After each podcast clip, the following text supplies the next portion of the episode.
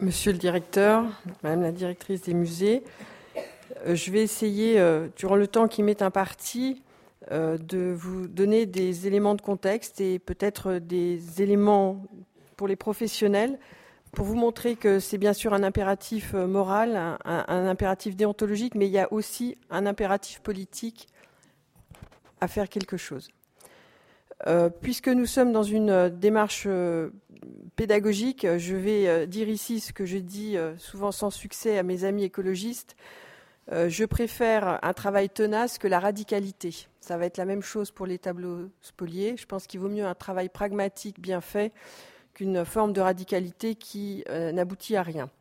Je voudrais recommander, puisque vous êtes en formation, quatre lectures qui me semblent particulièrement éclairantes et qui vous seront utiles. La première, je l'ai presque terminée dans la nuit, c'est l'ouvrage qui est sorti hier de Jean-Marc Dreyfus, à lire absolument, une obligation professionnelle. Ça s'appelle L'impossible réparation, déporté, bien spolié, hors nazi, compte bloqué, criminel de guerre, chez Flammarion, et je vous rassure, il ne parle pas des tableaux. Il pose la problématique générale. Donc c'est à lire, c'est extrêmement éclairant, c'est bien fait, et j'espère vraiment que ce livre aura beaucoup de succès.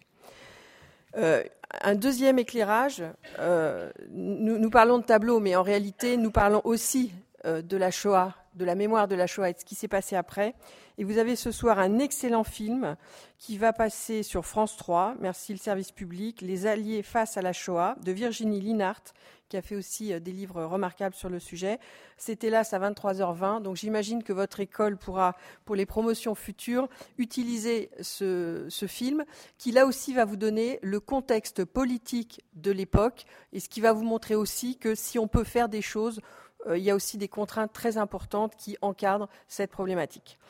Euh, la troisième recommandation euh, que je voulais vous faire, c'est de vous précipiter lorsque ce sera publié sur les résultats, et là c'est une raison d'espérer, sur les résultats d'une enquête conjointe menée par la Fondation pour l'innovation politique et la Fondation pour la mémoire de la Shoah, dont la restitution était organisée hier soir au Collège des Bernardins et euh, qui donne euh, des raisons euh, d'espérer. Donc c'est une, une, enquête extrêmement impressionnante qui porte sur 31 172 jeunes de 16 à 29 ans à travers 31 pays en 24 langues et qui pose en fait des questions extrêmement intéressantes sur la mémoire de ces jeunes, la mémoire qu'ils ont de la Première Guerre mondiale, la mémoire qu'ils ont de la Deuxième Guerre, la mémoire des responsabilités, euh, est-ce qu'on a euh, qui était responsable, est-ce qu'on a puni ou non les coupables, etc. Il y a des choses attendues, il y a des choses extrêmement dérangeantes, il y a des raisons d'espérer.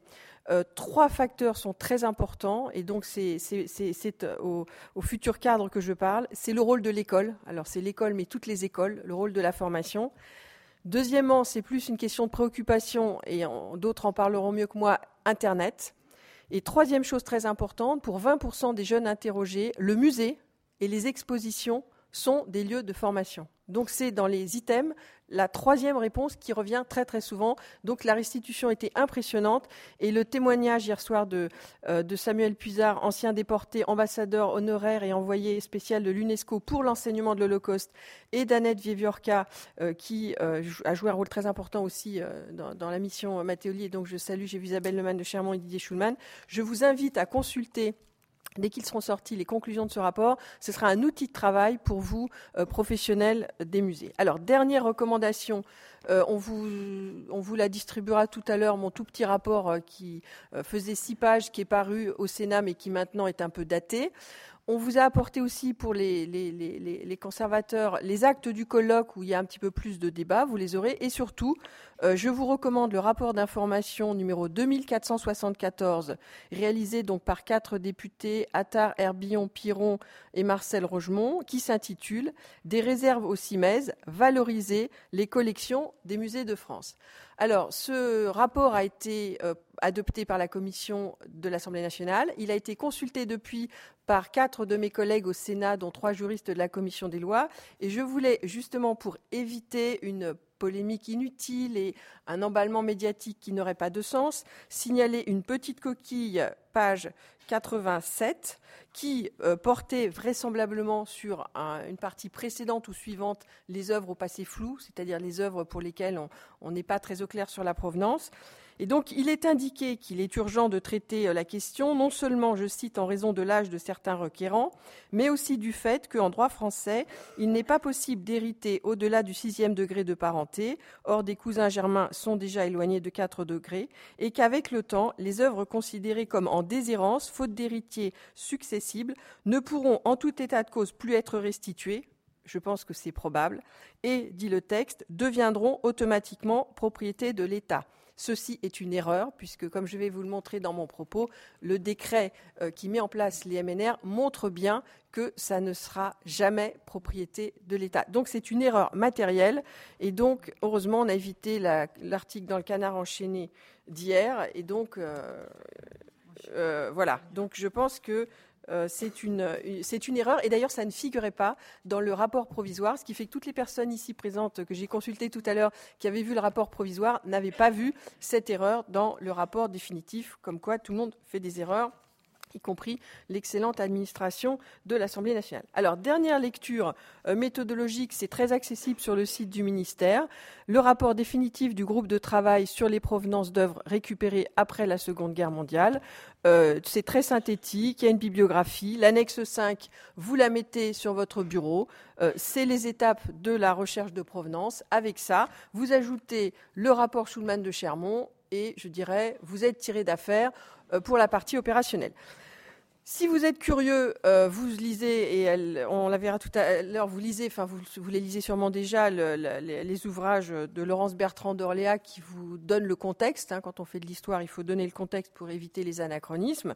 Et puis, euh, si vous êtes euh, anglophone, vous lisez Feliciano, qui, Petropoulos, pardon, Jonathan Petropoulos en, langue anglaise. Personne ne veut le traduire. J'ai encore été en contact avec des éditeurs qui me disent que c'est pas opportun, donc on l'aura pas en langue française donc Petropoulos sur euh, l'amont, pourquoi ces spoliations, et sinon vous avez toute, euh, euh, une excellente littérature depuis des années qu'a particulièrement mise en lumière Claire Andrieux. J'espère que je n'oublie personne, sinon je vais me fâcher avec beaucoup de monde. Alors, pourquoi vous devez faire de la quête de provenance? Si on veut être pragmatique, déjà pour vous éviter des ennuis, parce que l'inertie euh, est toujours mauvaise conseillère et dans quelques cas, euh, très rares heureusement, où on a choisi la piste de l'inertie, euh, la solution au rendez-vous n'a pas été forcément la plus économique. Donc je dirais dans un temps où les deniers publics sont rares, si ce que je vous dis ne vous passionne pas, vous serez gestionnaire d'un musée, dites-vous que dans l'intérêt des collections, c'est mieux d'anticiper plutôt que de se retrouver avec du péril contentieux et d'excellents avocats qui vont peut-être vous, vous causer du souci. Donc vous avez toutes les raisons du monde de travailler sur ce sujet moral, professionnel, éthique. Alors, je, vais euh, considérablement alléger ma présentation, puisque je ne vais pas redire ce qu'a fort bien dit Madame la directrice. Je vais peut-être vous dire euh, ce qu'on ne dit pas souvent, et, ce qui euh, peut, vous, comme professionnel, vous donner des éléments de contexte pour redoubler d'attention. Première, première chose que l'on peut noter, euh, à, l'issue de la guerre, les, restitutions ont été massives et considérables au regard du contexte économique de l'époque. Et euh, ce qui avait été fait a été euh, bien fait. il y a eu deux soucis qui sont des soucis maintenant de notoriété publique, qui sont assez connus, qui obligent les professionnels des musées que vous êtes à assumer un héritage. Vous n'y êtes pour rien. Nous assumons d'un passé, il faut faire avec. Alors, le, premier euh, petit souci qu'il y a eu, c'est qu'en fait, on n'a pas de catalogue, en tout cas officiellement, on n'en a pas, de l'exposition de Compiègne. Donc c'est ennuyeux, c'est-à-dire que pendant quatre ans, on a exposé les tableaux qu'on avait pressentis pour devenir des MNR. On a fait une exposition, on n'a pas le catalogue. Donc c'est sûr que c'est compliqué, c'est contrariant, parce qu'on ne sait pas bien ce qui a été montré, ce qui n'a pas été vu. Il y a eu des réclamations, j'en ai trouvé trace dans les archives, mais vous avez des réclamations sans base fiable. Donc je dirais que là, on a une lacune qui, de toute façon, euh, va compliquer le, travail. Alors, euh, il faut savoir aussi, deuxième chose qui, est importante, c'est que on avait, avant l'exposition de 1950 à 1954, déjà préaffecté ou pré réparties dans différents musées les œuvres en, se disant si elles ne sont pas réclamées et si elles ne sont pas rendues, voilà où on va les mettre. Donc ça, veut dire simplement que ça ne concerne pas uniquement le musée du Louvre ou quelques personnes dans un, bureau à Paris, ça concerne tout le monde parce qu'en fait, dans tous les musées du territoire, il y a des œuvres qui, on va dire, ont cette histoire un petit peu compliquée. Euh, ça a été évoqué. On a vendu euh, des œuvres au, domaine qui sont passées dans des commissions de choix. Ça a été très bien dit dans le rapport Le Man de Chermont. Ont été vite faites. On n'a pas, vraiment d'actes détaillés. On voit juste que ça a été fait assez vite. Donc peut-être y a-t-il eu quelques, erreurs ou, quelques lacunes. Et ces ventes ont été faites, il faut bien le dire, elles ont été faites de manière tout à fait régulière et légale. Là, il y a une fausse querelle que cherchent les Américains. Ces, ventes sont irréprochables, donc sur les modalités des ventes au domaine, il n'y a aucun souci, tout s'est bien passé dans la clarté. On a gardé dans des lieux différents les archives de ces ventes au domaine. Donc ce sont des catalogues, certains avec des photos. On a même dans les archives de l'OBIP la somme, euh, le, prix de vente de chaque tableau. On a, ça c'est plus compliqué, sûrement quelque part à Bercy, euh, vaguement dans les archives des domaines, peut-être des listes, mais pas forcément de personnes qui les ont acquises. Euh, certaines qui, par exemple, payaient par chèque ou par mandat, etc., on peut avoir la trace. En revanche, à l'époque, pour nous, il ne faut pas faire d'anachronisme. À l'époque, il était fréquent que l'on paye en liquide lors d'une vente aux enchères sans fournir la preuve de son identité. Donc, si vous voulez, sur ces ventes au domaine, euh, on ne pourra pas remonter le fil de tout, on pourra retrouver des prix, mais on ne pourra pas retrouver tous les acquéreurs. Donc, vous allez peut-être vous demander, je vois certains regards attentifs, qui a acheté ces tableaux qui ont été vendus au domaine et dont on sait qu'ils revenaient d'Allemagne et dont peut-être certains euh, étaient spoliés, évidemment.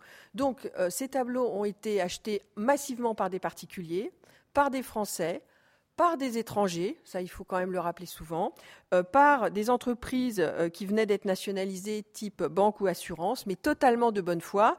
Après, il y a sûrement eu quelques aubaines, euh, je ne peux pas en juger, on ne peut pas l'exclure, mais massivement, les ventes au domaine sont irréprochables.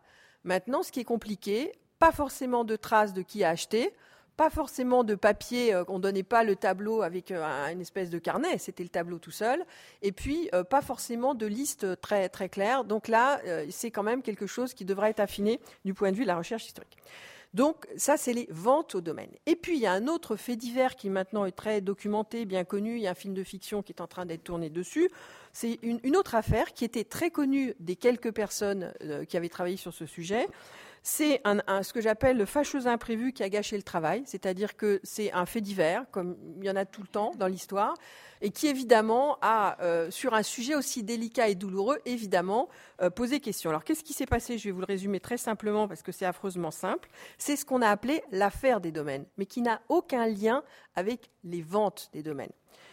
Alors, c'est une affaire où, en fait, il y avait un, salarié indélicat de la commission de récupération artistique dont on a parlé, et ce euh, personnel indélicat avait découvert des stocks de pianos, de bijoux, de tapis et d'œuvres d'art. Et il avait, avec quelques complices de son entourage, mis en place une opération de coulage, je crois qu'on peut appeler ça comme ça. Euh, et en fait, euh, une vingtaine de personnes ont été arrêtées quand même. le Trésor se porte partie civile, donc réaction, on va dire, énergique des pouvoirs publics. La police fait très bien son, travail. Il y a trois rapports de trois polices différentes qui établissent les faits. Euh, la justice fait très très bien son travail. Il y a un juge d'instruction qui est nommé. La justice suit son cours.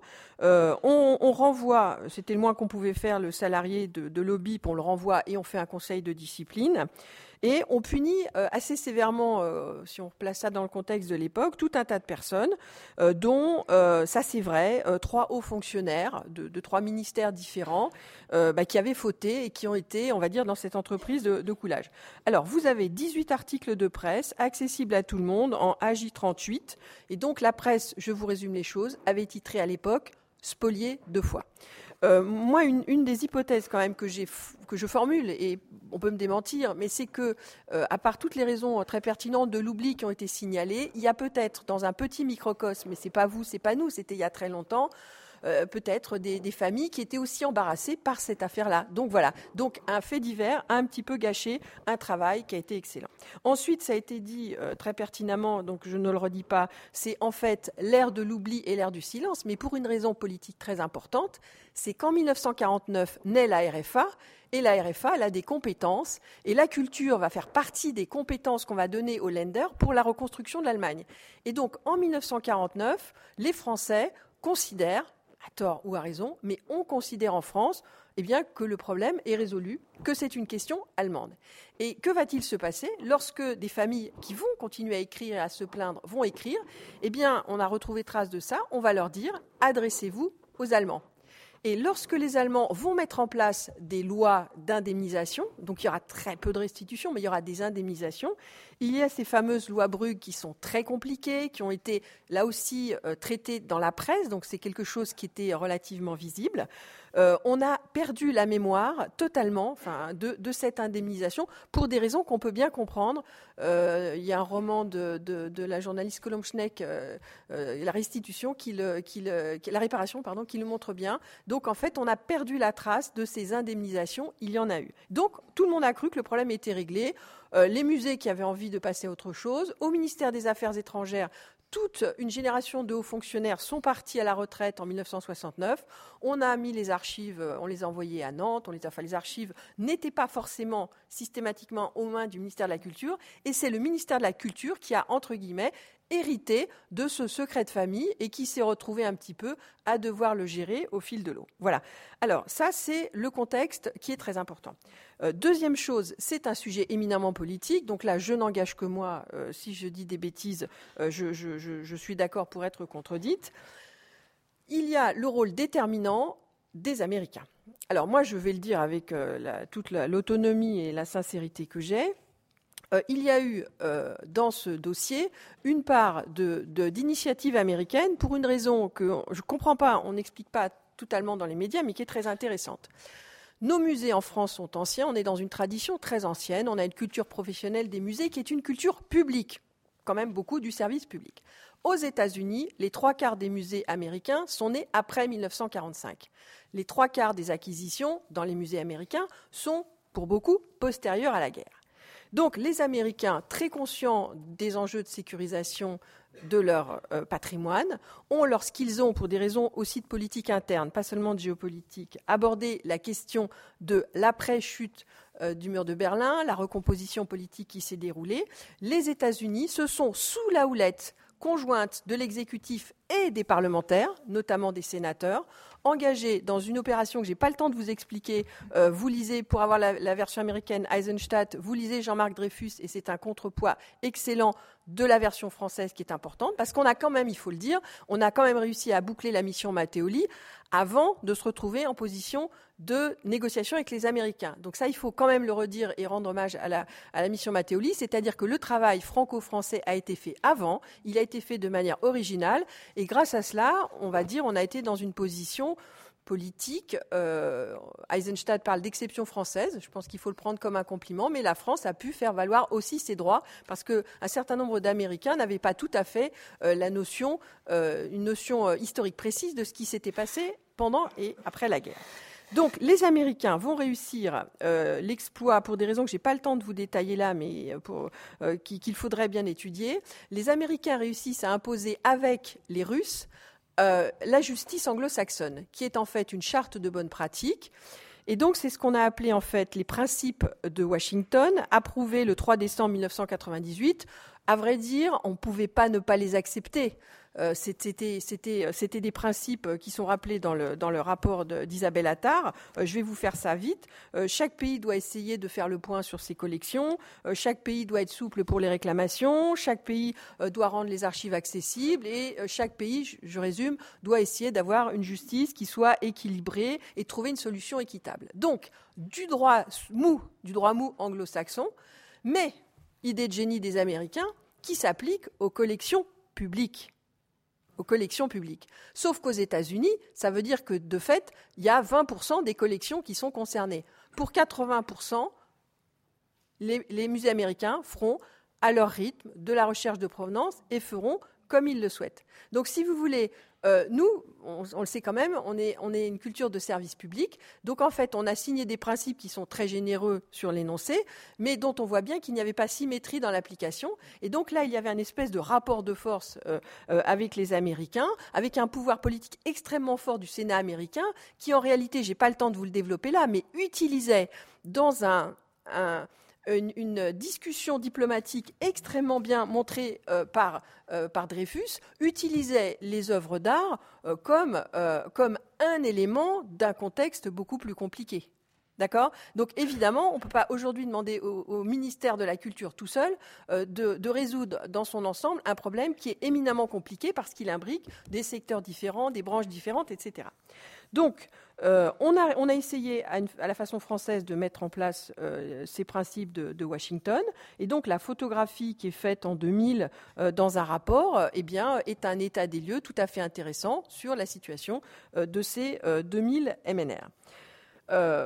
pour, des raisons, je dirais, professionnelles, des raisons de déontologie, et puis pour éviter euh, peut-être euh, du contentieux et surtout ne pas vous engager dans, des achats périlleux, moi j'ai deux conseils à vous donner. Le premier, c'est de comprendre l'intérêt de la quête de provenance et de vous y initier. Moi, je pense que vous devez, vous serez dans des musées, absolument essayer de choisir un MNR et de comprendre d'où il vient et de voir s'il y a des archives. Et vous verrez à la fois l'ampleur du sujet, mais qu'on peut aussi faire des choses en allant euh, aux archives. Et puis, je suis euh, pour de la prévention, euh, pas simplement en matière d'environnement. Moi, je suis à titre personnel, et je sais que c'est fait, et, je, sais que la, direction des musées y veille, mais moi, je suis pour éviter les achats périlleux, c'est-à-dire que lorsque vous allez vouloir enrichir vos collections, euh, eh bien, je pense que vous devez vous renseigner sur l'œuvre, son historique, ne pas forcément vous contenter euh, euh, d'une expertise d'un historien qui va vous dire ah bah j'ai vu aux archives américaines, c'est bon, tu peux y aller, etc. Moi, je pense qu'il faut qu'on ait aussi en France qu'on produise nous-mêmes des historiens qui vont faire de la recherche de provenance et qu'on ne fasse pas moins bien que les Hollandais qui ont mis en place, on me le disait tout à l'heure, un, un système qui marche. D'autant qu'il y a dans cette salle vous, les futurs professionnels, qui ne demandez qu'à bien faire. On a dans la salle plein de gens compétents, je vois Thierry Bajou, enfin des gens qui travaillent sur ce sujet. Donc moi j'aimerais qu'on réussisse à, inverser la posture, c'est-à-dire qu'on sorte de cette décennie où euh, on, s'est fait matraquer sur euh, il se passe rien, on peut rien faire, sur l'idée qu'on peut faire, à une condition, et là c'est là où je suis euh, je pense qu'il faut être assez intransigeant, c'est qu'il faut que l'accès aux archives, et là aussi, c'est n'est pas vous, c'est le ministère des Affaires étrangères, mais en tout cas, le fait est là, il faut que l'accès aux archives soit facilité. On vous montrera tout à l'heure que euh, les choses ont beaucoup changé. Vous n'êtes plus obligé d'aller à Nantes, vous n'êtes plus obligé d'être d'une famille euh, victime pour travailler sur ce sujet. Vous pouvez travailler avec des historiens. Donc, je dirais que par rapport à ce qu'on a connu il y a dix ans, ça va dans le bon sens. Et là, je voulais aussi, euh, ça a été dit, saluer l'action euh, des personnels qui ont œuvré dans ce sens-là et du nouveau discours qui était très novateur d'Aurélie Filippetti, qui a quand même dit quelque chose qui était très nouveau. C'était, plus on va attendre que le téléphone sonne, parce qu'il faut être sincère. Dans les musées, on disait depuis 50 ans, on va attendre que quelqu'un téléphone. Et si peut-être quelqu'un téléphone, si, si, si, ben alors là, on va regarder. Il faut changer de culture professionnelle et dire on peut aussi passer un une partie de son temps à essayer d'aider ceux qui travaillent sur ce sujet. Il y a 47 millions d'œuvres d'art en France. On parle de 2000 MNR. S'il y en a deux autres milliers qui ont un passé un peu compliqué qui serait euh, bien d'éclaircir, je pense que c'est surmontable, à condition quand même qu'on change de paradigme, qu'on ait euh, un travail main dans la main avec des historiens. J'espère qu'il y, en a dans la salle. Et donc moi j'appelle de mes voeux un master 2 en France de recherche de provenance pluridisciplinaire avec vous, euh, avec les archivistes, avec des historiens et si on fait ça, on ne trouvera pas tout, on ne résoudra pas tout, mais en tout cas, ça ira plus vite que quand même la certaine lenteur avec laquelle a évolué ce dossier, malgré la bonne volonté de tous. Je vous remercie de votre attention.